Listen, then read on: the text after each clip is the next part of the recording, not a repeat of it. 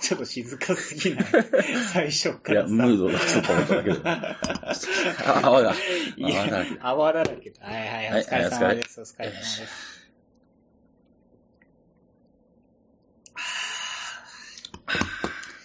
えーっと、アメリカにいます。西郡さんです。こんにちは。えーっと、今、AWS のリインベントっていうカンファレンスに来ていて、えーっと、今日が4日目。ですね。えっ、と、今、これ撮ってるの木曜日、11月の30なんですけど、まあ、カンファレンス自体が月曜から金曜まであって、で僕らは日曜日に来たのかな、あだよね。で まあ明日というか、えっ、と、今から9時間後、8時間後か、の午前3時にホテルを出るんですけど、まあとりあえず、キーノートも終わったし、一通り話も聞いたから、まあこのあたりでちょっと話をしとこうかなと思って、一段落つけましたからね。撮っております。いやー、疲れたね。とりあえず。ね。もうね、もうちょっと4日間。満喫、満喫とか充実したけど、やはり疲れがね。取れませんね。まあちょっと新サービスとかもいろいろあったんですけど、まあ、どうせいろんな人たちがサービスのこととかはいろいろ書くと思うから、まあなんか実際にカンファレンス参加してどうだったとか、まああとなんか雰囲気とか、まあそれから20年ぶりの、えー海外についてとか、まあいろいろ雑な感じで話をしようかなと思います。そうですね。はい。早速だけど、どうでした？初、初参加、初リインベントは。そうですね。えーっと、去年までは、あの、動画、うん。配信されてるやつ、キーノートと、えーっと、セッションは、録画されたやつを見たりとかしてて、まあ、行く前は、うん。何か持って帰るものがあるのかな、みたいな。現地まで行ってみたいなあ気持ちが、ラスベガスに着くちょ、着いた時まで思ってた。ずっと。あ、だいぶだね。だいぶきついてからも、着いてからも会社がお金出してくれてるけど、本当にペイできんのかなみたいな。そもそも移動でさ、15時間ぐらい、うん成田からかかってるじゃない、うん。で、渋谷でさ、みんなで待ち合わせてさ、うん来たけどさ、うんまあ遠いよね。遠いね。ちょっと、そう。まだ帰りの飛行機の時間は考えない。憂鬱になるからねちょ。っとね、帰りも憂鬱なぐらい遠いけど。うん。まあまあ、でも来て、あのやっぱりその、いわゆる生で見るところの、その現場の、現場というか、うん。カンファレンスの雰囲気うん。で、あるいは発表者のトーンとかがうん声で聞けたり、まああるいはセッション終わった後の質疑の話とかを聞いてて、うん。まあ企業ブースとかも含めて、実りある日。まあ、そうね。なんか基本的に規模がでかすぎだよね、基本的にさ。あの、僕が来たのは3、4年前で、今回僕3回目なんだけど、あの、その時は、今、まあ、これベネチアンホテルっていうホテルの部屋で撮ってるんですけど、あの、このホテルだけで全部やってたのね。うん。で、だからうん。バス移動とかなくて。うんで、今回、そのリイベント、参加者5万人って聞いたかなまあ、大体、うん5万弱って書いてあった大雑把に。で、ホテルがなんか5箇所だか6箇所とか使ってて、うんそのなんかセッションによってはホテル移動して、ワークショップとか聞きに行かないといけなくて、で、なんかシャトルバスが出てて、それに並んで移動するみたいな感じだったんですけど。びっくりですね。ももちろん、逆に我々はベネチアン、ベネチアンが一番セッション数が多多かったね。いのでねそうだね。あの、他のホテルから来るっていう人数も多いし。いやそうだね。うんキーノートとかね、バカにならないぐらいさ、人並んでるしさ。まあ、そう、キーノートが2個あって、CEO のアンディさんとうん CTO のバーナーさんのが、バーナーさんのが今日で、アンディさんのが、えっと、昨日あったんだけど、まあもう、全部、会場に入りきらないから、各ホテルでストリーミング中継してて、なんかそれを見るみたいなうん感じだったよね。まあ僕ちなみに今日朝寝坊して、バーナーさんのはい 現場に行かず見てたけど。同じく。シア シアタールーム、なんかオペラハウスかなみたいな。これまたスケールがでかい。まあそうね。あそこ1000人ぐらい入るよね。うんまあそうそうそう。中継で。まあとかだったけど。まあそうね。キーノートで新サービス。まあほとんど昨日のアンディのキーノートでね、いろいろ出てたけど、まあ待望のものが出たり、そうですねまあ、。結構期待してたやつが出てたかな。うんまあその辺の話、ザザザっとしますかね。そうですね。まあ、西堀的には、まあコンテーナー系が、やっぱりそうですね。まあまあ、あの、皆さんお待ちかねの EKS、Kubernetes、クワネですね。はい ECS for Kubernetes か。うん。うん。っていうところですね。あと、まあな、そまあ、メタルのところで名前が EC2 コンテナサービスからエラスティックっていうところに変えたのは、そういうところの意図もあったのかなと。はいはいはいですね。まあ、あとコンテナ系だと、えっと、ファーゲート。うんえっとまあ、EKS は、えっと、ECS フォークバネティスで、でファーゲートは、まあ、ノンマネージ、あ、フルマネージドコンテナサービス。コンテナサービスだから、まあ EC2 ベースじゃなくて、まあ使いたいだけコンテナ生やせばいいよっていううん。うん。のが出た。ファーゲート触った？触った触った。どうですか？まあ、あのーバーナさんが、とかが言ってた通り、その、コンテナをただ立ち上げるだけ、コンテナを EC2 インスタンスを立ち上げるようにうん。できるっていうところがあるよっていう話で、まあ、もともと、えっ、と、我々、フラクトうん。は ECS がマイクロサービスとして5つ、6つぐらいもう稼働してるけれども、うんその中でその、えっ、と、クラスターっうん。ていうところで EC2 インスタンス、まあ、ぶっちゃけオートスケーリンググループうん。を組んでいるところ。が、そうね。そう。あれうんあれさ、ECS そもそもさ、EC2 にも必要だし、コンテナ側もさ、そうそうタスそうそうクするとかも。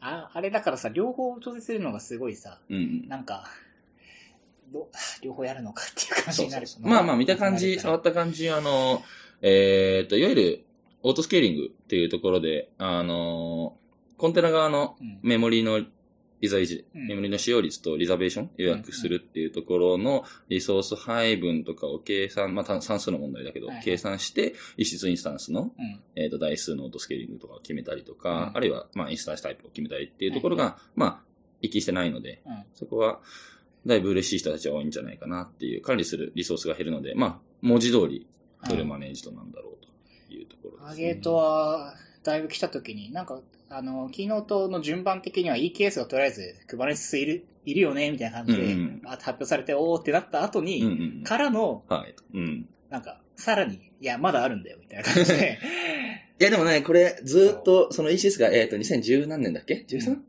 14かな？うん。ぐらいに出た時に、触った時に、あれって、あの、まあ、これは Kubernetes もそうなんだけど、まあ、オーケストレーションツール、どれも標準のやつはそうなんだけれども、うんああ、なんだかんだ、まあ、ノード、いわゆる、ホスト側は自分たちで用意、気にしなくちゃいけないんだな、なんやねんって思ってたのが、だからみんな ECS を触り始めた当初に、あれっていったギャップがファーゲートによって埋まったんじゃないかなってはい一つ。っ。ていうのは素晴らしいなと。いや、なんかこれぞ求めていた、うん。コンテナが来たなっていう管感じがするよね。理うん。まあちょっとあの、わ例えば、えっ、と、まあ C5、東京リージョンには来てないけど、C4 とか、あの、ネットワーク帯域とかが、じゃあ、えっ、と、どうなるのっていうところとかは、えっ、と、もっと、これからどんどん出てくる情報として、とそうね。思うけれども。いやー、そうだね。いや、結構今回はなんか、あの、コンテナも当たり前にその、AWS のマネージドサービスの中で使ってて、まあ、今回あの出たサービスでせ、あの、政治メーカーっていう、うん機械学習のワークフローを整理するサービス。僕これワークショップも行ったんだけど、うんこれのその、トレーニング、これ、このサービス自体はトレーニングとインファレンスと、まあ、それぞれのその、データの受け渡しのワークフローとかを、あとモデルの管理とかをやってくれるような、まあ、ワンステップに、えっ、と、機械学習のモデルをうん。扱っていくっていうサービスなんだけど、まあ、それのトレーニングノードとかも全部コンテナ前提になってて最初から。うん。いや、なんか、トレーニングしたい内容ごとにもうデフォルトのコンテイメージがあって、もちろん自分のサコンテナにも差し替えれて、うん。で、あとはもう、吉野にそれがワーカーとして出すから使ってくださいとか、うんなんか、割と、AWS の人たち、人たちっていうか、まあ、ユーザーに選択肢を与えられるもう、どっかコンテナにしとけば、とりあえず、やりたいことできるでしょっていうのが、なんかさらに加速うん。うん。うんしたイメージがあるかな。まあ今回、あからさまに、えっ、と、まあ、EC2、うん。既存のコンピュータリソースっていうところと、コンテナっうんていうところと、まあ、サーバーレスうん。っていうところ、割とはっきりと区別して、それぞれ進化させていくよっていう話をしてたかな。そうだね。だからなんか、結構、いやなんかこ、今回、まあそうね、ちょっと発表した内容がめちゃくちゃ多いんで、さらうのが難しいんだけど、うん。まあ、なんか、まとめようとしてもまとめられないっていう、もう本当にそういう感じなんですけど、なんか、割と聞いてる感じだと、上のレイヤーと下のレイヤーの、よりその、それぞれを強化していくっていうのがあって、下の方だとベアメタルのインスタンスうんの方とか、あと、あれだよね、VM も、えっ、と、変わったりとか、うん。その辺の話もあったりするし、上のレイヤーだと、えっ、と、コンテナと、あと ML 系のサービスをすごく横に、あの、NLP 系、その言語処理とか、うん。あっちのレイヤーを増やしてきたっていうのと、あとなんかそれの合わせ技みたいな、なんかディープレンズとかまさにそうなんだけど、うん。機械学習と AWS IoT みたいな、うんうんそれを組み合わせて、かつデバイスを戻すみたいなのが、なんかね、ちょっとね、いや、今回見聞いて思ったけど、ちょっと AWS にすごすぎるね。なんか、そうね。あのね、キャッチアップできないよね、こんなに。うん。来てて思うけど。な な数は忘れてしまったけど、こあの、2017年こんだけリリースしたって言ってて、ちょっとよくわからない数値フ。ィーチャーでしょ？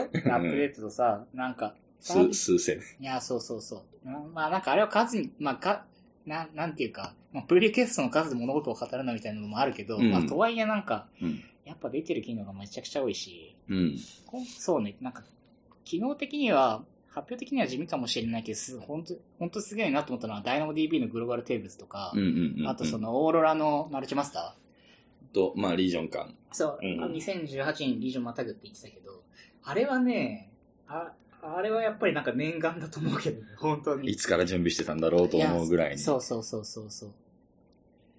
あれはね、やっぱりすごい。なんか、うんっていう、なんかすごく、ハード、裏でハードコアなエンジニアリングをやりぬ、やりつつも、あの、手軽に触れるサービス系、まあ、え政治メーカーとかもそうだけど、もううんバシバシ増やしてきてみたいなのがね、もう本当なんかイケイケって感じだったね。うん。うん。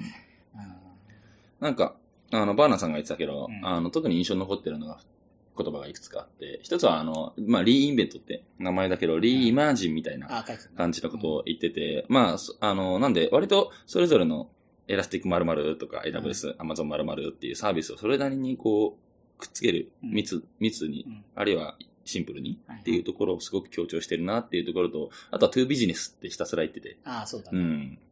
まあだから顧客の要望もそうだし、まあ、AWS は昔からなんかそういうところがすごく強いイメージがあって、やっぱりなんかお客さんの要望に応えていった結果サービスが増えましたみたいな、うんうんうんうん なんかそういうことをすごくね、そうですね皆。さんおっしゃまあ、る。to business って言ってる時に、僕の座ってた席の周りの、まあ、いろんな人、いろんな国から来てる人たちも、まあ、うんうんってうなずいてて、まあ、お客さんもそういうもんだと。まあそうね。うん。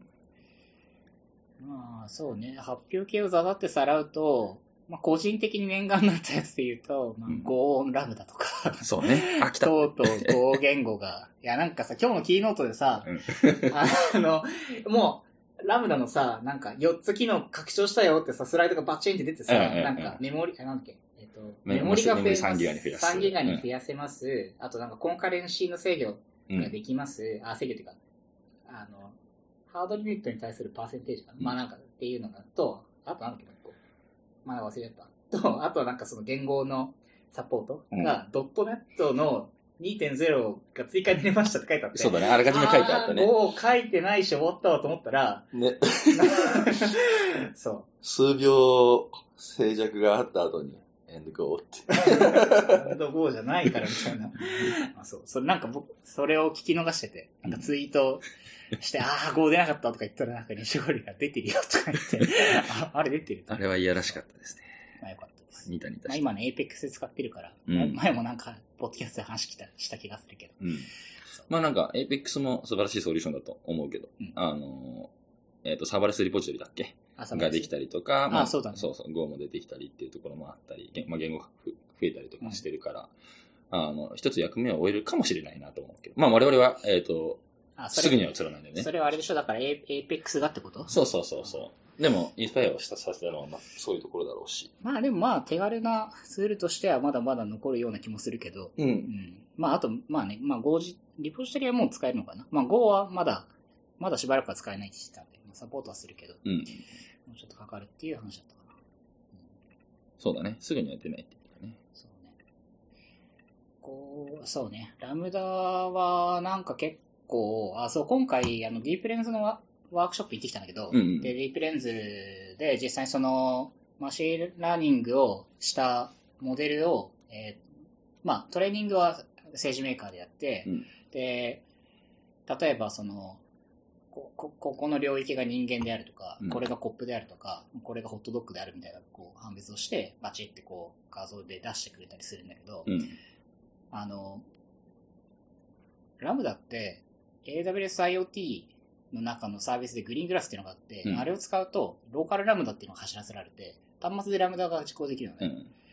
で、なんか、最初ラムダって聞いたときに、俺なんかあまりそれよく知らなくて、あれなんでさ、なんでサーバーの話をしてるのに、なんか端末でラムダがなんたらって言ってるんだろうなと思ったら、うん。なんかローカルラムダっていうのがあるっていうのを、あっと思ってう、んそこで思い出して、まあ、結局だからその、OS 上で、なんか、イベントのストリームを、まあ、ラムダって基本的にさ、なんか、ログとかがした、ログのストリームが例えば PNS から来て、で、うん。イベントハンドラーがそれを受け取って、まあ、JSON とかを。で、うん。それをなんか加工してなんかするみたいなことをうん。ラムダするじゃない、で、まあ、API ハンドラーだと、API ゲートウェイとかだと、まあ、ACP リクエストだけど、っていうのを、その、いわゆる IO、AWS IoT のデバイスだと、それが、あの、デバイスからのイベント。がバシバシ来て、で、リープレンズの場合だと、その、画像を、えっ、と、加工したもの。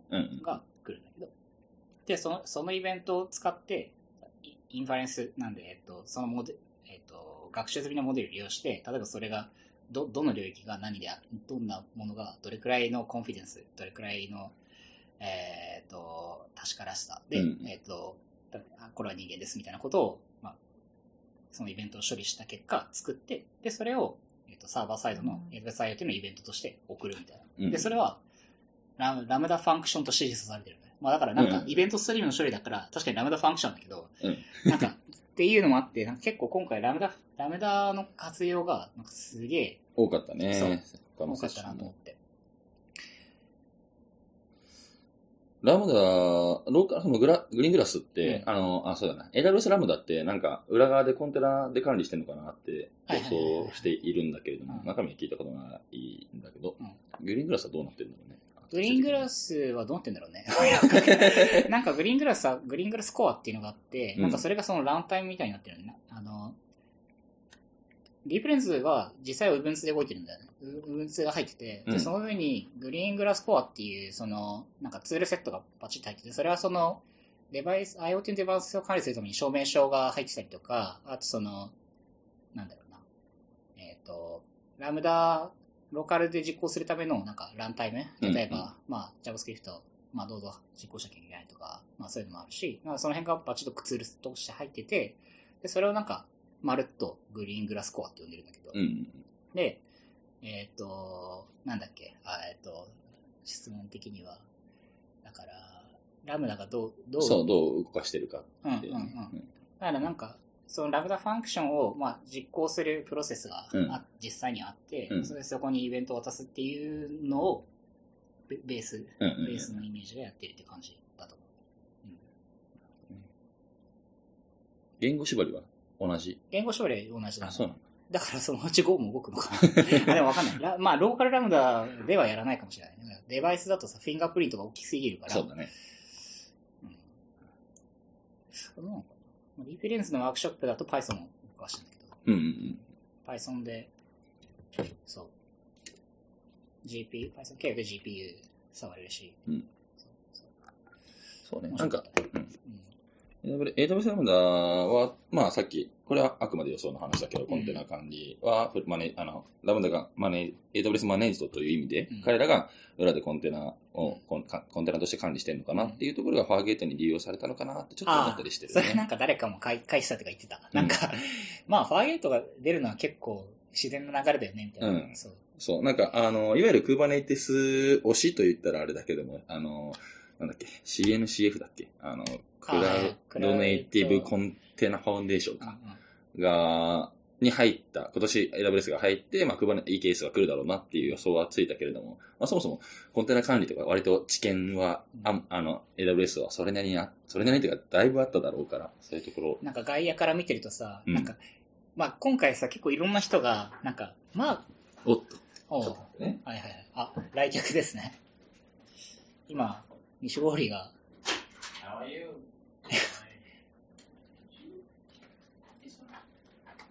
お疲れ。もう、撮ってます。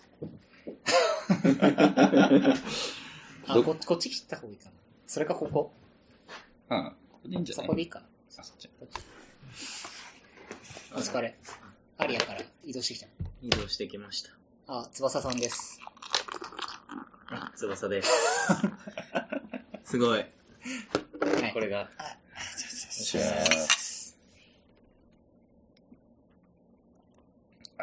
セッションバス、バスバスで来たのうん、バスで来た。ケネスビデオストリームうん見せてきた。なんかでも、内容自体は、すごいなってぐらいの。終わった後に、なんか、AWS の人と話して、うん。なんか家でちょっとやってみたいんだけど、みたいな感じで言ったら、なんか今日ワークショップやってたから、えっ、と、そのハンドアウト渡せよみたいなので、うん。すげえフレンドリーで。で、あれ、なんか東京リージョン来てるじゃん。珍しく。あ、ケネスストリームビデオ。うんそうそうそう。あれ？アベジャーのやつなんそうだよね。アベジャーさん、あの、ローンチパートナーで、うん。確かトークもしてると思うから。そう、それで。うん。確かにね。キネス、キネスさ、最初発表された時にさ、あ、キネスってあの、キネスストリームね。うんうんうんそう最初発表された時さ、日本、日本に来てなかったからさ、そうだね。だいぶ寂しい思いをしたんだけど、うんビデオが、ファイアホースもちょっと遅れたしねフ。ァイアーホースもそうね。ファイアーホース今使ってるけど。はい。まあ、改めてお疲れ様でございます。そうですね。まあなんか、AWS、あのーなんだっけ、レジストレーションの奥に企業ブースみたいなのがたくさんあって、その中でも AWS の人たちもたくさんいて、てかまあ、ホテル中にたくさんいたんだけれども、そういう人たちに聞くと、その東京リージョンに早く欲しいとか、ファーゲートもそうだけどっていう話をしたら、どんどんアピってくれっていう話だったんでリクエストちょうそだいれはあれでしょ AWS の中の人にちゃんと生の顧客の声を届けることによって、エスカレーションできるぞという。まあそうね。うんまあ、なんかさ、やっぱりさ、明らかに1年ぐらいさ、うん早いのよ US イーストレースとかさ、うん新サービスが来るの。まあちょっと悲しくなる。そうですね。要望はどんどん出していった方がいいと思うけど。うん。でもなんか今日のその、えっ、と、ビデオストリームの人話したら、もう、なんていうんだ、もう必要なものは全部渡すから早くブログに書いてね、みたいな、すごい笑顔で言われて、超フレンドリーな人で。あな、あの、私たちのサービスについてあなたがブログに書いてくれたら、嬉しいです使ってくれるからってことねみ。たいなあそうね。確かうんに。いや、いいっすね。そう。なんか、ワークショップとか、ハッカソンとか、いろいろあったけど、なうんなんか面白いのあった？まあ、ハッカソンといえば、僕まあが初日にやってた、二人ちょっと遊びに来てたけど、そうね。翼は初日から、月曜日だよね。うん。から、ハッカソン。朝8時から夜24時まで、スケジュールが書かれている。攻めたよね。どう、どうだった、ハッカソン。何ハッカソンなの？そもそも。あどんなハッと、カソンタイトル自体はなんかこう、グローバルハッカソンフォーノンプロフィットみたいなこう NPO 向けのやつで、で、なんかパートナーみたいな人が4社ぐらいいて、うん。えっ、と、なんか子供の自動的な、なんていうんだ、性的虐待をこうテクノロジーで防ぎましょうみたいな、オンライン上に上がったやつをなんか防ぐとか、あとなんかこう、災害被災した人たちがこう、ツイッターとかでみんな助けてとかって言ってたやつを、ああいうのをなんかこう自分たちのサービスでなんかマップ上に打って、ねピンしてなんか可視化するとか、あとはなんかこう寄付した人たちに対して報告するようなプラットフォームとか、まあそういう活動してる NPO が4つぐらいあって、そこがなんかこうそれぞれテーマを、こういうのを解決したいっていうのがあって、それをまあ自分たちで選んで、で、選んだ人たちで当日組むみたいな。もう全員外国人で。まあそうだよね。最初、はい。えー最初さ、バチンとテーマが、まあこういう NPO の、NP がノンプロフィットうん。プロジェクトで、で、テーマがこれこれぐらいあります。うん。どうぞって感じなの。なんか、最初希望のテーマを選ぶんだよ。あ、なんか一応事前になんかこうサーベイみたいなのがあって、えっ、と、あなたのその自然言語なんですかっていうのと、プログラミング言語なんですかっていうのと、AWS のスキルはいどのぐらいですかっていうのと、どれを希望しますかみたいな。どの、えっ、と、NPO の課題をやりたいですか、みたいな。で、まあ、その NPO の名前しか書いてないから、まあ、うんとりあえず調べて、こんな感じかって適当にチェックして、当日、あの、チームに行ったんだけど、はい何のサーベイの組み合わせも考慮されてなくて、え、どんなか、4人チームだよね。うん、4人チーム。え、翼はだから、日本語と英語が話せて、で、まあ、現、プログラミングが、とりあえずまあ PHP で、って AWS は、そんなにまあ、そんなみたいな感じで出して、え、他のメンバーはどんな感じ？Python、Python2 人、Node.js1 人みたいな。AWS スキルは？あ、でもまあ、の、まあみんな。うん、まあそこそこ、あそう。そんな感じで。なんか僕らが、えっ、と、なんていうんだ、挑戦した課題っていうのは、あれか、なんだっけえっ、と、さっき言ってた子供の、その性的虐待的なやつで、なんかウェブ上に上がってるような画像を誰かが報告すると、うん例えばもう Facebook とかに上がってますとか、なんかのウェブサイトにやると、報告すると消してくれる団体があって、ああ、はいはい。じゃあその画像がここに上がってるよみたいなのを報告してくれるボランティアの人がまあ世界にいるらしい。うん。で、その人たちが上げ、ポストしてくれる画像を、なんかまあ、それがバッドなのかグッドなのかみたいな。うん。マッチするのかマッチしないのかっていうのを、えっ、と、検証できるような、えっ、と、課題が、はいはいはいそういうシステムが欲しいみたいなのがあって、えーそれに取り組んだ。うーん。じゃあなんかシステム的には画像のその検知系を作ったりとか、そうそう。あーなんだろうな、画像アップロードできる仕組うんみとかも作ると？か。画像ポストされて S3 に来たものをトリガーして、はいはいでその画像を、まあ、それを画像を認識するっていうチームもあるし、僕らのチームはこう画像のあのファイルのハッシュみたいなので、まあ、比較して、計算して、まあ、これがグッドなのかバッドなのかみたいな。あれだよね、もともとだから悪い画像データベースがのハッシュがバチーンってあって、その NPO の人たちは悪い画像をいっぱい、うん。あの自分たちで持っていて、うん。で、報告するボランティアの人たちは、この画像を見つけたんだけどどうみたいな、こう、な、な、報告してくるみたい最後プレゼントとかしたんでしょ？な。うん。どうだったのプレゼンは？他のチームとかなんか見た発表？あ見た見たあ。結局その場には多分40から50ぐらいチームいて、あえっ、と、テーマとなる NPO4 4つぐらいあるから、はいまあまあ10、10 10 10チームチームぐらい4つ分かれてて、うん最初はセレクションで10チーム、同じテーマの人たちで同じ NPO の人が、評価の人に、まあ、ずっとやってて、で、勝った人たちが最後ファイナルで4チーム。あああ、なるほど。うん確定のでなんか AWS のなんかコミュニティマネージャーとかなんかこう、そういう NPO 関連の窓口の人がなんか評価するみたいな。えうんなんか面白かったね。みんな全然違う、同じテーマなんだけど、えっ、と、まあ、僕らで言うと、その画像認識を、その、なんていうの、マシンラーニングみたいなのでやってるチームもあるし、うちみたいに、そのハッシュで計算するチームもあるし、なんかこう、全然違う。ーはいはで、いで出来も全然違う。でも一個思ったのは、アメリカ人プレゼンうめえな。すごいうまい。マジで。うんえ、チームアメリカの人いなかった？えっと、みんなバラバラ？うん、バラバラあ、。そう。すごいうまかった。まあ、4人のチームのうち2人は、えっと、同じ会社で働いてるって言ってて、かうん、すごい上手だなっていうか。うんだからまあ、キーノートとか聞いててもすげえなー、あ、っでて思もキーノートう。そうね。まあえ、まあもちろんキーノートはあれはもうすごい練習しててね、っていうのはあるけど、本当にプレゼンテーションが上手だなと思って。まあ、キーノートはね、バンドとか急にね、演奏し始めるし、ね。そうね。everything is everything. everything, everything. まあ確かにね、まあ、英語プレゼン。あ、そうそう、あの、クックパッドの、うん。あの、お二人がプレゼンしてたから見に行ったりとかしたけど、やっぱり、いや、あの、リインベントでプレゼンするのはすごい大変なことだと思うし、うんなんかね、まあ、ハッカソンの会場とかがそうだけど、なんか、でもああいう場でさ、バチって決めれる人はやっぱかっこいいよね。かっこいいねかっこいい。これあんま英語得意じゃないから、適当英語だけど。そうね。ハッカソンの翌日、大丈夫だった？寝てたいや、もう、結ずっと体夢中って。結構さ、ついて翌日、ハッカソうんンよく行ったなと思って。いや、もう俺と西郡結構、あれだったよ。もうなんか、昼 昼間とかもう3時ぐらいに眠いねみたいな感じだったよ、割と。なんだろうね、かうん海外旅行っていうとこまあテンう、ションがね、お怒るか、怒られる可能性あるけど仕事だよ、みたいな。まあなんかその、そのテンション、その異国に来た時のテンションと、なんかちょっといろんなものを行ってみたいなっていう気持ちで、こうはいはい、うんうんはいうん。まあ確かに、なんか頑張れたっていうか、そんなに。確かに。まあ結構、そうね。なんか、セッションもだけど、セッションはまあね、プレゼン資料とビデオが後から見れるから、うんうんまあ、ハッカソンとか、あとワークショップ。ワークショップっていうのは、なんか実際に手を動かして、こう、まあリリースされたばっかりのやつとかもね、触ったりするし、まあそれこそディープレンズとかうん。触って。うん。やっぱ触った方が面白いね。そうだね。眠くなんないしね。いや、触るの面白い。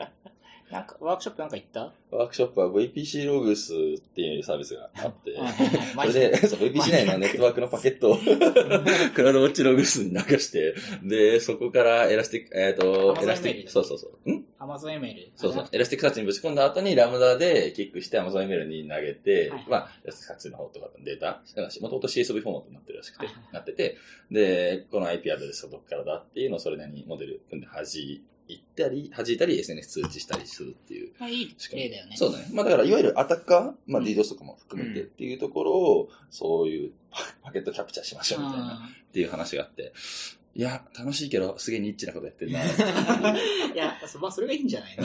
そうそうそう。あまあでも、クラウドのね、顕著なところでね、Amazon ML 使うのは、ちょうどね、うん。マネージドだし、使い勝手がいいかもしれない。そうそう。いう、あの、だからそこのラムダから、ラムまあ、エラスティックサーチとか、まあうん、キネシスとかも使いつつ、で、えっ、と、Amazon ML とラムダの組み合わせっていうのは別に他のところでも利用できるなっていう。なん、か、あれでしたね、クラウド顕著なサービスなんだっけ？名前忘れちゃったな。多すぎて名前忘れてる。あー、なんだっけ？ね。アラートマネージャーじゃなくて、えっ、がと、なんだっけな、アラートマネージャー違う、それは違うわ。えっ、と、なんだっけ？カードデューティー。いや、あ、なんだいい、いい、エラスティックついてなかったっけ？ついてないか。忘れちゃった。ちょっとねう、ん出たサービスが多すぎて、うん。名前覚えてないんだけど、なんだっけな、なんとかデューティーだったような気がするな。なんかね、そしたらガードデューティー。あ、ガードデューティー、あ、うんそうそうそうそう。それ、なんかあの、わいわゆるバフうんうんうん。系のサービスだったと思うんだけど、ちょっと触ってないから、詳しくそうだね知らないけど。もうちょっと触ったな。何ワークショップやったんだっけ？ワークショップは、結構ね、俺はワークショップばっかりでして、 SageMaker、まあ、マシンラーニングのやつと、うんあと、 DeepLens のワークショップで DeepLens 触ったのと、あとは、えっ、とね、ワークショップは、 DeepLens いいな DeepLens 超人気だったね。超人気だねそれよかったのに。あとはね、なんだっけ？なんかもう一個ぐらい行ったな。ちょっと待って。グラス、ああ、そう、グリーングラス。グリーングラスワークショップも行った。それはなんか EC2 上にグリーングラスコアを入れて、なんかパブサブを設定するとかだったけど、そう、それを触ってたから、なんかディープレンズも中でグリーングラス動いてるの？すぐ分かって、うんああ、そうなるほどね、こういう仕組みかっていうのローカは、ルでラムダそ動いてる。う。なんか今回はね、なんか割と知らないやつを触ろうかなと思って。ああ、そうそう、あとラムダエッジだ。ラムダエッジの、あうん、やつ。ラムダエッジも面白かったよ。ラムダエッそう。なんか今回知らないやつをたくさん触ろうと思って。うん。いろいろワークショップ選んだけど、ラムダッチのはなんかちょっとマニアック、それもすごいマニアックで、ウェブサイトがあって、で、画像のなんかリストみたいなのが、まあ、いまあ、ざっくり言うと、なんかあんまり綺麗じゃないインスタグラムみたいなサイトをうん。ポストしますみたいなネタで、うんで、それを、えっ、ー Lambda@Edge。Lambda@Edge っていうのは、 CloudFront にリクエストが来たタイミングで、えっ、と、リクエスト来たタイミングと、あとオリジンにリクエストしてレスポンスが返ってくるのと、ユーザーにレスポンスを返すっていうタイ4つのタイミングで、うん。それぞれ Lambda ファンクションをフックできるっていう仕組み。うん。で、えっ、と、今回だと、その Lambda@Edge で、例えば画像、画像を返すから、まあ画像、画像のキャッシュとかも当然する、クラウドファンドがするんだけども、えっ、と、XSS 対策の、えっ、と、HP リレスポンスヘッダーをあの追加で付与したりとか、うんうんあと、えっ、と、なんか、いいねボタンみたいのを作って、うん。いいねボタンを押すと、普通さ、いいねボタンを押すとなんか RDS とかにさ、まあ、うん。一行足すとかにやるじゃん じゃなくて、ラムダエッジから直接ダイナモ DB にどの画像をいいねしたかを、うん。うん。あの、ライトして、うんうんアップデートし、あの、アトミック、なんだっけ、アトミックインクリメント、アトミックインクリメントだっけな。まあ、なんかインクリメントするうん。のをアップデート走らせて、返す、結果を返すみたいな。なんか、フックだから、いわゆるプロキシ的にその、プロキシっていうかあれだけど、あの、リリクエストレスポンス、レスポンスタイムにはあんまり影響が出ないえ、で仕組みにはなってる。でもさ、なんかさ、CDN のリクエスト、エッジ、エッジでさ、うん。ラムダ、ラムダ経由でさ、ダイナモ DB アップデートしていくとか、ちょっとさ、うん。なんかトリッキーじゃん。かなり。なんか、あ、でもなんか、それはそれで面白い。まあ普通にラムダファンクションだから、うん。ノードで書くんだけど、あの、まあ、ノードか Python かうん。うん。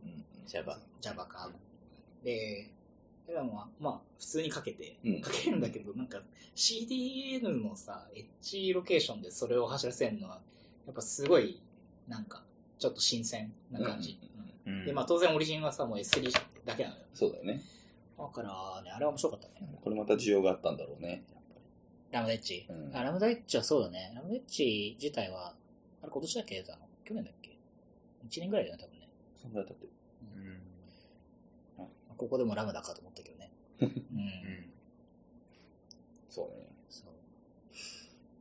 セッションだと、さっき、ついさっきだけど、うん D、EBS ディープダイブに行ってきて、最高にクールだったね。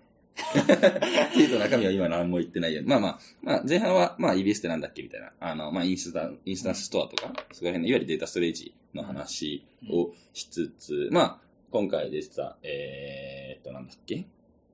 まあ、あの、EBS のその IO としての、あの、シトリックスの前場ではどう動くかみたいうなん話と、まあ、あと、ニトロかうん。っていうところが今回で、あの、M、M5 か。M5 と C5、インスタンスタイプで、あの、動かしてるハイパーバイ、動かしてる、それを動かしているハイパーバイザーのうん。ところだけど、っていう話とかを混ぜ込んできてくれて、えー、うん。じゃあ割となんか、エッチな感じのそうだね。配信とか、あるいは、あとはその、えっ、とオートナ、オートスナップショットとかリカバーとかっていうところで、あの、まあ、これ、これまたラムダが出てきて。あ、そうなの、うんうん。な何に使うの？えっ、と、まあ、クラウドウォッチログスのバッチだったかな、確か。ちょっとごめん、ここはうる覚えだけど。っていうところから、まあ、ラムダ起動で、えっ、と、EBS のスナップショットとクラウで、ドウォッチログスの、バッチルみたいになってるじゃん、確か。いわゆるクローンもどきだけど。あー、てかラムダのでしょそうそう、ラムダの。ラムダのスケジュール実行だね。うんうんっていうところで組んで、まあ、スナップショット取れるよっていう話が一つとその時に、じゃあ EBS のそのダウンタイムとかなんか、まあ、ダウンタイム発生しないけど、うんどういうのなんだっけみたいな話とか、ダウンタイムは発生しないようんね。うんうん。とか、まあ、え遅くなんのとかっていう話とかをしたり。そう。あるいはスナップショットかな。まあ、なんかこの辺は、あの、AWS のドキュメントにも書いてあったけど、まあでも、とかく新しいインスタンスタイプうん。とニトロシステムのところでの組み合わせの話をたくさんしてくれて、よかったね。って言って、M5 はいつ来るのかなみたいな。え、東京リージョンにってこと？そうそうそう。まあしばらく後じゃない わかんないけど。いつもの感じだと。これまた押していきましょう早くね、アメリカに移住した方がいいんじゃないかと思うよね。なるほどね。それか、あの、光がもっと早くなんないから。ね。太平洋を越えてもね、あの、早少なんないなら別にね、US に、遺失印刷置いてもいいけどさ。うん遠いからね。まあそう、なんか EBS の話だったりはしたんだけれども、いわゆる、あのーまあさっき話したニトロのところで、その、あのーハードウェアで言うと、あ割り込みか。割り込みのサポートとか結構入入れてきてる話。EBS？そう、あ、EBS じゃなくてニトロの方が。まあ KVM ベースだけども。はいはいはい。うん。K- KM とは違うんだよみたいな話をしてたけど、あれニトロ、ニトロって今回出たやつ？今回出たやつだね。ニトロって今までと何が違う？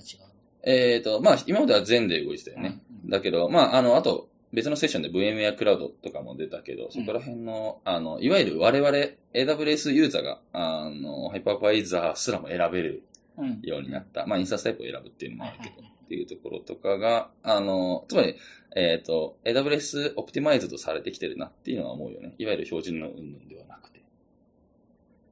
我々は、例えば我々、まあ、オンプレミスもあるけど、む今、使ってないかな。使ってるところもあるけど、あの KVM を普通に素で使ってるとかがあるけれども、まあ OS レベル、OS もハイパーバイザーもそうだけど、そこら辺は全部 AWS あの最適化してるぞっていうアピールはよく伝わってきた。そこで速くなってくるんだぞみたいなところ。それはなんか褒めてるのか褒めてないのいか。やそうすごい褒めてる そう。うんそうね。まあ、下回り。そう。え、VMware のセッション面白かった。VMware のセッションはなかなか、なんかおもしあ面白かったけど、VMware クラウドを AWS に立ててるときはこういうアーキテクチャで立ててるぞっていう話があったり、その、えっ、と、 Elastic Network Adapter とか、そこら辺のネットワーク最適化とか。VMware クラウドってどんなやつだっけ？あ、ない。うんえっ、と、単純に、あの、VMware の、あ名前はいろいろはしょるけど、そこら辺のソフトウェアを、あの、えっ、と、なんていうかな、普通に、バーチャルマシーン。そうだね。うん。うん、ハイパーバイザー型だね、そこは変わらずっていうところがをか、バーチャルマシーンをクラウド上で立てれる仕組みだよね。そうそうそうそうクラウ。で VMware が管理して、VMware がサポートしてくれるうん。っていうところがあって、で、それは AWS に載ってるよ。うん。載ってるもんあるよ。じゃあ、それと、今自分たちが使ってる AWS のアカウントをどう繋ぎ込むんだっけみたいな。あ、あ、あそういうことか。VMware クラウドって、俺全然よく知らなくて、うんあれは VMware がホスティングしてるクラウドなの？いや、ホスティングは、だから AWS で。AWS のところの、ちょっと VM クラウドのこと全然知らないちょっと説明してもらっていい？今回、今回は、今回は VMware クラウド on AWS の話だったから、うん他の話も今回は走るけど。うん、少なくとも今 AWS で VMware を選択するうんことができるよっていう、ところに乗ってて、じゃあそっちで、その彼らがうんいろいろ、えーと、バックアップとか、もうスナップショットとかも管理してくれる。つまり我々は手間 VM を。のそうそうそうって。ことね。うんうんっていうところがある中で、まあ、つまりインスタンスだよね。EC2 インスタンスが載ってると仮定、載ってる場合だった時にうん、でも ALB ってそこにはいないから。じゃあ ALB からの自分たちの AWS アカウント。うんあーなんで VMware クラウドは AWS アカウント別で持ってんだよね、当然。あ、そう、そう今そうな手を、手を動かしてると伝わりづらいけど。まあまあまあ。なんで、その AWS アカウント間のこっちが、自分たちは ALB を持ってる。わあー、言ってることは分かった。VMware クラウドっていうのが SARS なのね。うん、まあまあ、サース、サースうん。え、だから、それは、え、ごめん、ちょっとさ、もうちょっとクリアにしたいんだけど、VM クラウド、VM クラウドをうん。自分たちで、うん。その、インストールするわけじゃないんだよね。そうそうそうそう、自分たちではない。自分たちはか管理しない。ごめんね、そう俺そう。ごめん本当に VM クラウドのこと知らないから、ちゃんと聞きたいんだけど。うん。うん、それが VM クラウド、VMware クラウドがサービスしてて、それは AWS 上ネットワークに載ってます。そうそうそうそう。で、VMware クラウドには VMware クラウドの僕らはアカウントを作って使わなきゃいけません。ってことだよね。あ、いや、えっ、と、向こうか、アカウントすらも向こうが持ってる。VMware クラウドが持ってる。えっ、と、それは何のアカウントの話？AWS アカウントだね。ごめんね。ううんんイメージとかなんかこう登録したり、こう すげえ説明しづらいね。すげえちゃんと説明してほしいけど、うん俺もちょっと理解できるか怪しいね。今、俺、俺は今必死にジェスチャーしてる。俺ジェスチャー見ても今分かってないから。まあ、後で詳しいことは聞こう。そうだよ。まあまあ、あの、言いたかったことは、言いたかったことは何かっていうと、AWS アカウントまたぎでの ALB と、まあ、ホストまあ、一室印刷でもいいけど、っていうところのネットワークのつなぎ込みどうやるんだっけ？みたいのを1時間ぐらい話してて。プライベートリンクとかやるんじゃない？そう、プライベートリンクだし、エラスティックネットワーク、言えないか。あ言えない使ったりとかしてるよーで、こういう経路なんだ、みたいな。まあだからべ単純に別 VPC とつなぐときと一緒のことをするってことうん、だから全部いろいろ、それもまた新サービスと結びついてるしね。う。あるじゃん、V、あの、リージョンまたぎだっけ、まあ、VPC ペアリングとか。あー出たね C とかそこら辺とか、あとベアメタルか、うん。の話も、ちょっと話題に触れたりとかしてて。まとまりがないけど。うん。なるほどね。まあ少なくとも、そこら辺、まあ全とかニトロとか VMware クラウドとか、インスタンスが動いてるそもそもホスト、じうん、の方も我々は選択できる時代だなっていう感じは実感したかな。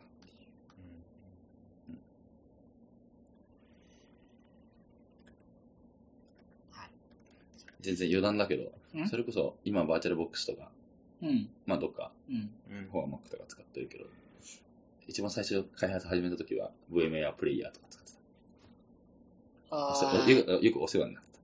俺も使ってたよ。大学の時とかね。うんうん。うん。VMware、バーチャルボックス。うんバーチャル。まあ最近全部開発環境どっかにね、か会社的にも移ってきてるけど、うんなんか僕が入社した頃は、まあ6年前か。うんなんか S3 にでかい VM が置いてあって、うん。うん。これをダウンロードしてくださいって言って、ダウンロードって言ったらめっちゃ時間かかる。あるある喧騒量、喧騒の、え、あれがすごくで、て。なんか上質の人から、なんか鈴木さんすごいなんかトラフィック増えてますけど、これ何ですかって、いや、VM をダウンロードして。じゃあなんかそれに、そう、開発用データとか全部入ってた。秘伝の。全く同じことで秘伝のタレ まあそれよりは良くなったけどね、今はね。うん。うん。別のストラップも入ってあったし。ハシコあの、ミシェルさんが来日した時に、ベイグラントの話をしてあ来てたねそうそうそう。あれちょうどなんか、うちのオフィスで勉強会やってたよね。いや、やつやつ。うん。その後、次の日でペチ、ピーチピ祭りか、北海道で会ってお話ししてて、VMA 使えってひたすら言ってうんた。バーチャルボックスじゃなくてって。それは速度的な問題。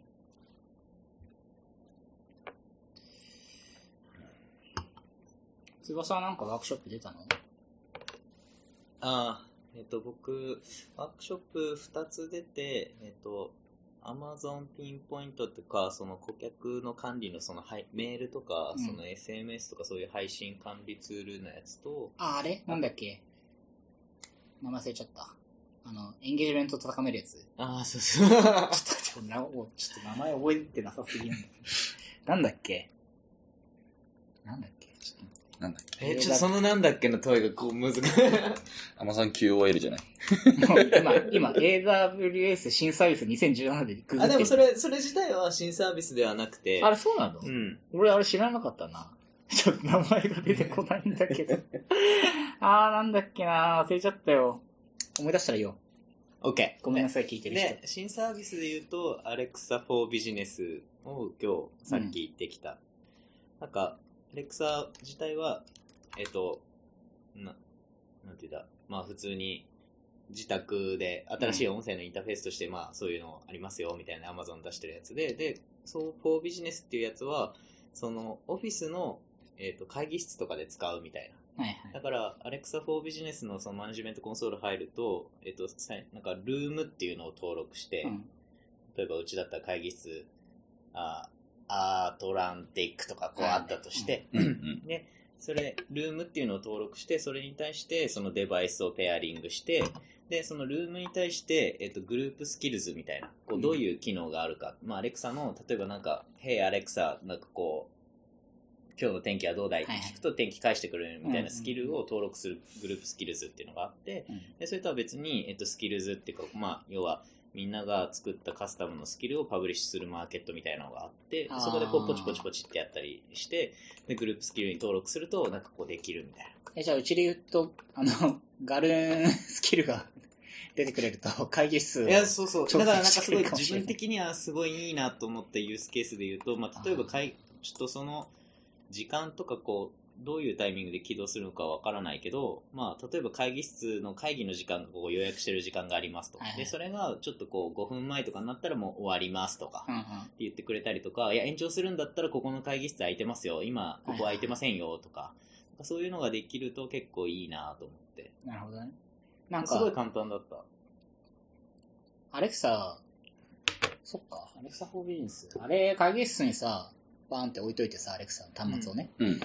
で、今回さ、文字起こしのサービスが出たじゃない、うんあの、あれ？トランスクライブ。ああ、そうそう、トランスクライブ。あれ、まあ、ちなみにあれ、英語とスペイン語しか対応しないんだけど、まあ確か。うん。そういや、まあまあ、あの、まあまあ公用語を英語にすれば。そう、でもな、そうね。うちも、社内もね、英語を話そうかしたらね、もうそれでね。はい、鈴木さん。それはでも僕も思った。議事録をこう取ってくれるとか、こう、まあ、テキスト一回バーって起こして、それをこう、整形するとかって結構そんなに労力がないから。そうね。ただ、どのぐらいアレクサが受け付けてくれるのかわかんないけど、アレクサ、はい、私、あ今日の議事録はとか、こっていうふうに。多分トリガーとなる言葉が必ず先頭になって、アレクサがどのぐらいで受け付けてくれてレスポンス返すかわかんないから、多分ダーッとこう、録音しっぱなしっていうのは難しいかも。確かにそうだよね。なんか、今から会議始めるから録音しといてとか言って、うん。ずっと撮ってくれればありって言うかもしれないけどね。うん。確かになそれぐらいだっ。たらまあ音声をこう、なんか録音して、それをストリーム流して、うん。なんかやる。で、トランスクライブこうかけるみたいな方なのかもしれない。アレクサはそうじゃないか。まあね、確かに。インターフェース、アプリケーション起動するインターフェースうんあくまでインターフェースだもんね。な。まあでも今回音声推しだったよな、割とな。そううんね。。まあ、ポリーとかも出て、ポリーが前からあったか。あれポリーって今回だっけ？ポリー前って知ってからある多分前からある。そう。で、トランスクライブが出たんで、まあ、このポッドキャストとかもそうだけど、文字起こし楽になったらいいなと思って、まあ、日本語はまあなんだけど、そう。あと、翻訳語も出てさ、あの、トラン、トランスレーションじゃなくてなんだっけ、うん。トランスレーションじゃトランスレーションのサービスね。いや、なんかさ、まあ、Google が強いじゃん？基本的に。うん。翻訳とかさ、あと、文字起こしもさ、彼ら、Google Docs とかでもさ、すでに文字起こしできるから、うん。なんで今このタイミングで出したんだろうと思って、気になってたのね。その、いや、今、てかわざわざ出さなくてもさ、いいいいわけじゃん、うん ?AWS がさ、うん翻訳サービスを。まあって思ったんだけど、なんか結構今回思ったのは、もうなんか、もうひたすら machine learning、押せ押せなのね。うんうんうん。もうどのサービスの裏側を見ても、あなんか、今回 SageMaker が出たからっていうのもあるんだけど、なんかすごいやっぱり、いろんなサービスの裏側でもう machine learning 使ってますよっていうのをもう全部言ってて、基本的には。あその、今回その、なんだっけ、あの、 sentiment analytics、analytics、感情分析とかもできるようなサービスが出て、ちょっとね、もうな、固有名詞が覚えれなくて、ちょっと待ってね。さっき聞いてきたの、それ。あれだよね、あの、ワード、これ、 Comprehend。ド。 Comprehend。そう、 Comprehendは、テキスト投げると、単語を切り出したりとか、キーフレーズ出したりとか、これがポジティブ、ネガティブみたいな。そうそうそうそうそう、まさに。あと、まあ、えっ、と、ラベ、そう、ポジネガと、まあ、 entity、単語ごとの、なんか種、種別みたいなのを分けてくれたりするんだけど、まあ、そう、トピックモデルをベースにしたりとかして。で、なんか、そう、これもそうだし、まあ、NLP 系のサービス、言語処理系のサービスは、その辺、やっぱり機械学習裏から使ってるのもそうだし、まあ、あとディープレンズもそうだし、うん。ディープレンズすごい分かりやすくアイアイコン的じゃん？なんか、デバイスでさ、なんか画像認識で機械学習使ってるとかさ、まあとか、まあ、翻訳もそうだし、あと、何？なんか、あの、ワフ異常トラフィックうんうんうん。検知のやつもそうだけど、なんか結構その辺をもうサービス化しだしてきてるのが、割となんか、今年のすごい傾向だなと思って。そうだね。すごく割合はされてたよね。発表時間もそうだし、サービス。まあ、ディープラーニングサミットとかもやってたけどね、今日。なんか、いや、なんかね、すごいね、なんていうの、いや、彼らがすごい、政治メーカーのワークショップとかでも言ってたんだけど、なんか、まあ僕とかみたいな、うんなんか、機械学習、詳しくはよく知らないけど、とりあえずなんか動かそうとすれば動かせますから、みたいな、まあもうなんか、とりあえず、とりあえずデイリーで、なんか、トレーニングとうん推論ができる環境っていうのをもう用意するから、なんか、それをなんか日常的にできるようにしてほしいんだよね、みたいなうん。のをすごい言うの、至るところで。なんか、それをね、すごい思った。うんでもなんかこれは、これも個人、スーパー個人的解釈なんだけど、け結果的にそれって、すごい computing resource を使うのよ、トレーニングって。うん GPU も CPU もそうだけど。すると、まあ、結局使われるから、リソースが。うんまあ、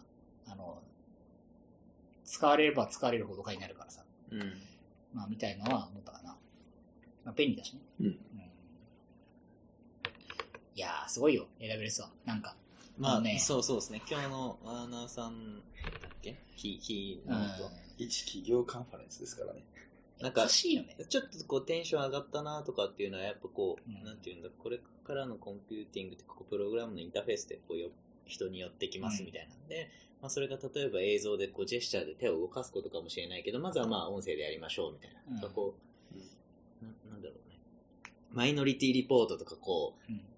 で、こう、トム・クルーズはこうやって画面、こうやって動かして、こうやって手今手を動かしてるんだけど、あの、ディスプレイこう動かすとか、なんかこう音声でなんか動かすとか。で、ああれって多分今だと僕ら音声からどういうインプットがあるかとか、どういう命令があるかって結構わ、そのプログラムを書くとか、こうテキストフォームに打ち込むのと全然違くて、ちょっうんとかなり抽象的なデータだと思うから、そういうのをこうきちんとこう、なんていうんだ、入力として受け付けるために、まあそういう処理が必要なのかなとそうねかこ。う。うんだからもう、前処理、前処理、後処理をすごい整えてきてるなと思ったんです、すごく。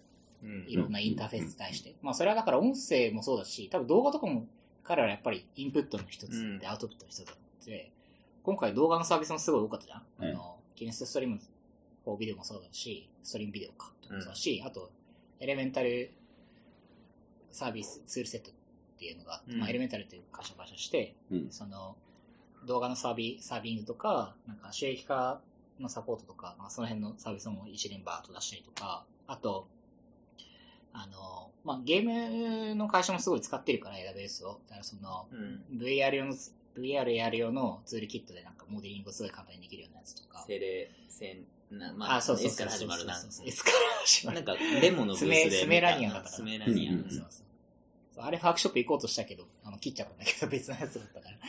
そう。まあ、とかさ、なんか、まあ、その辺もやっぱ手広くやってきてるんだよな。うん。まあ、ビ、うん、やっぱりなんか、まあ今日あんまり話してないけど、ビデオとマシンラーニングとコンテナは、なんか多分すごい大きな、うん。今回トピックだったなっていう感じがするかな。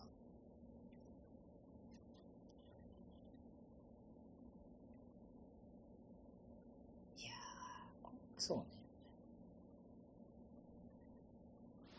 まあこれね、まとめられないんで、まあ さっきまで受けてたぐらいだしね、みんなそうね。まだちょっと自分のもう頭の中でまだ整理できてないことがたくさんあるけど。まあすごい面白かったね。面白いですね。どう初めてだったけど、総括すると、面白い。来てよかった。来てよかった。なんか、こう、日本でももちろんカンファレンスっていうのもあるし、自分参加したことも運営したこともあるけど、規模が全然違うし、あそうだよね。出てくるテクノロジーとかも、まあもちろん僕その低レイヤーのとこ詳しくないっていうのもあるけど、これどうやってやってんだマジお前らっていうぐらい、あの、なんかすごいなというか、あで、なんとなくそのリーンイベントをそのうちの会社の人が言ってるから、その後の確どういうサービビスが出てんだろうとか見るけど、なんか急になんか、やばい、近未来化してきたみたいな。ス。いやー、そう。こう加速的になってきたのかわからないけど、そういうサービス、やっぱりこう、く、さ、なんていうんだ、自分としてちゃんとこう抑えておかないとなというか、使えることで今まで自分が頑張ってコード書いたり、レビューの時にここのところ大事だよね、みたいなところを考えなくてもいいじゃん、もう任しちゃえば、みたいなところとか、正直ある部分もあるし。なんかそう、すごい、うん。なんか、規模、AWS の規模とかもそうだし、なんかサービスいろんなものを組み合わせてなんかちものを作るとか、今までマネジメントコンソールはメニューをぐらいでこう捉えてたものとか、一個一個のサービスはなんとなく概要はわかるけど、これとこれ組み合わせるとこういうことできるとか、で、それを頑張った結果、新しいこういう新サービスが出てくるとか、そういうのを感じれてすごく自分としては刺激になったというか、うん面白かったですね。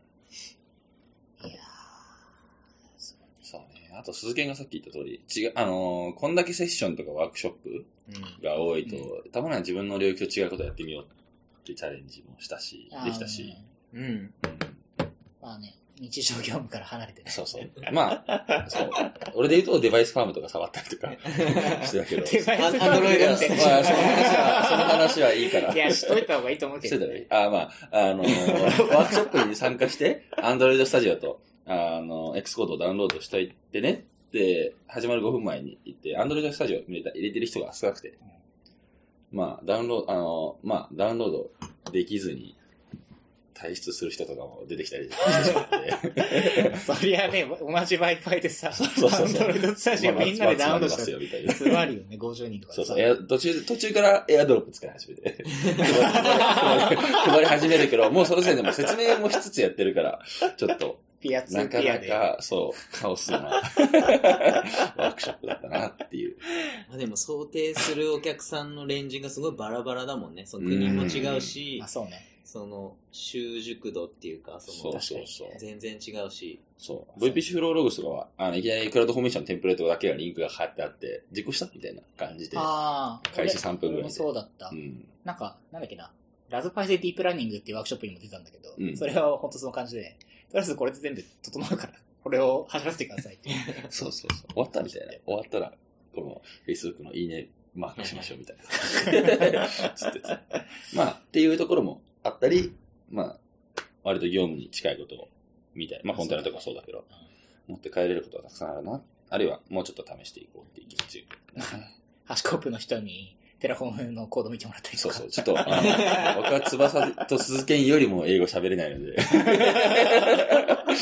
通にコードを見てもらって、こことここだみたいな。だって説明して分かんなかったから PC の画面見せたんでしょ。そうそうそうブースで。うです まあ、それがね、うん。いやでもすごいいいよね。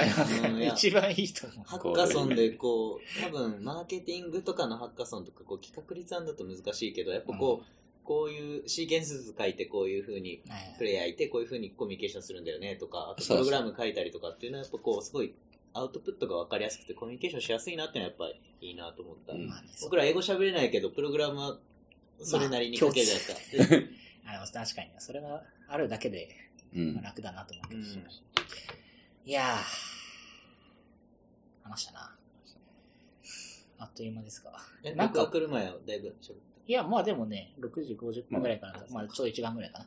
まあ、8、あの、あと10分後に、一応ラスベガスっていうか、アメリカにしたからステーキくらい今日かって、一応ね、ねステーキ予約したんで8時から。食べたいですねいや、だってさ、もう全然ラスベガスにいるけどさ、俺多分ホテルから出てないし、出てない出てない。まあ、別のホテルにバスで行ったけど、出てないし。カルボナーラ食べたし。西郡だって噴水すら見てないでしょ見てない見てない。メラジオメラジオ全然コード、セッション聞いてワークショップして部屋戻ってコード書いて疲れたら寝て起きて、キーノート聞いてみたいなまあ、。シルク・ドゥ・ソレイユ見るとかね。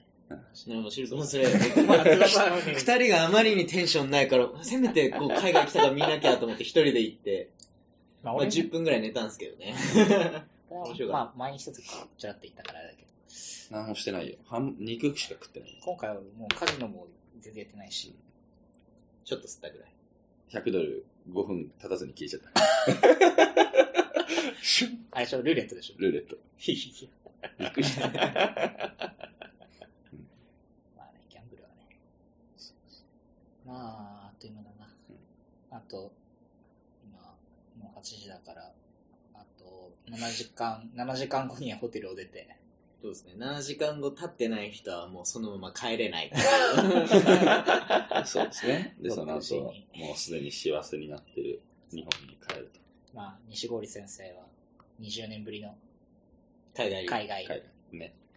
全然海外感がないんじゃない？いやいや、いろんな体験してよ、その、スリッパ履いてる鈴剣とか持ってきてないし、とか、持ち込みに。あるし、それこそこの、なんか、向こうに現地の人に日本の、日本っていうか、日本限定のウイスキーを配るんだって言って、な 成田空港のさ、うあの、メンズエーね。そうそう、免税店でさ、ウイスキー買って持ち込む人俺初めて初めて見たよね。めっちゃさ、チェックされたじゃん、あの、ねなんだっけ？ぜ、ロサンゼルスのさ、乗り継ぎのトランジットの時トランジに、ットの時にさめ、っちゃ15分ぐらい待ったんだけずど、ーっこの液体は何だみたいと、なそう。そうそう。開けられて開けてないからね。そう。で、バーに、街のバーみたいのを想像してて。だから、そう。で、配れんだろうって思ったら、どうやらラスベガスに街のバーなんてものは存在しないっぽくてまあ、ホテルだしね。ホテルバーだし。しかもこれ開けたら絶対怪しいんで飲んでもらえないしね。うん、飲まないね。ちょっと日本人がね。北海道の木を使った樽で熟成させたウイスキーを持ってきたんですけど。それを英語で説明できないわけでしょ、基本的には。ま確かウイスキーフロム北海道。レッツドリンクしか言えないんだ。に。そうそう。危ない人だよね、完全に。危ないよ。はい。じゃあ、肉食いに行きますか。そうですね。はい。じゃあ、そしたら簡単ですが、えっ、と、ラスベガスからお送りしました。えっ、と、西郡と翼でした。あー今日の録音は何回目だっけ今日？第14、5、6。第14です。アジト FM スラッシュ、ドット FM スラッシュ14で見れますので、よろしくお願いします。ポッドキャストでも聞けます。はい。以上です。バイありがとうございました。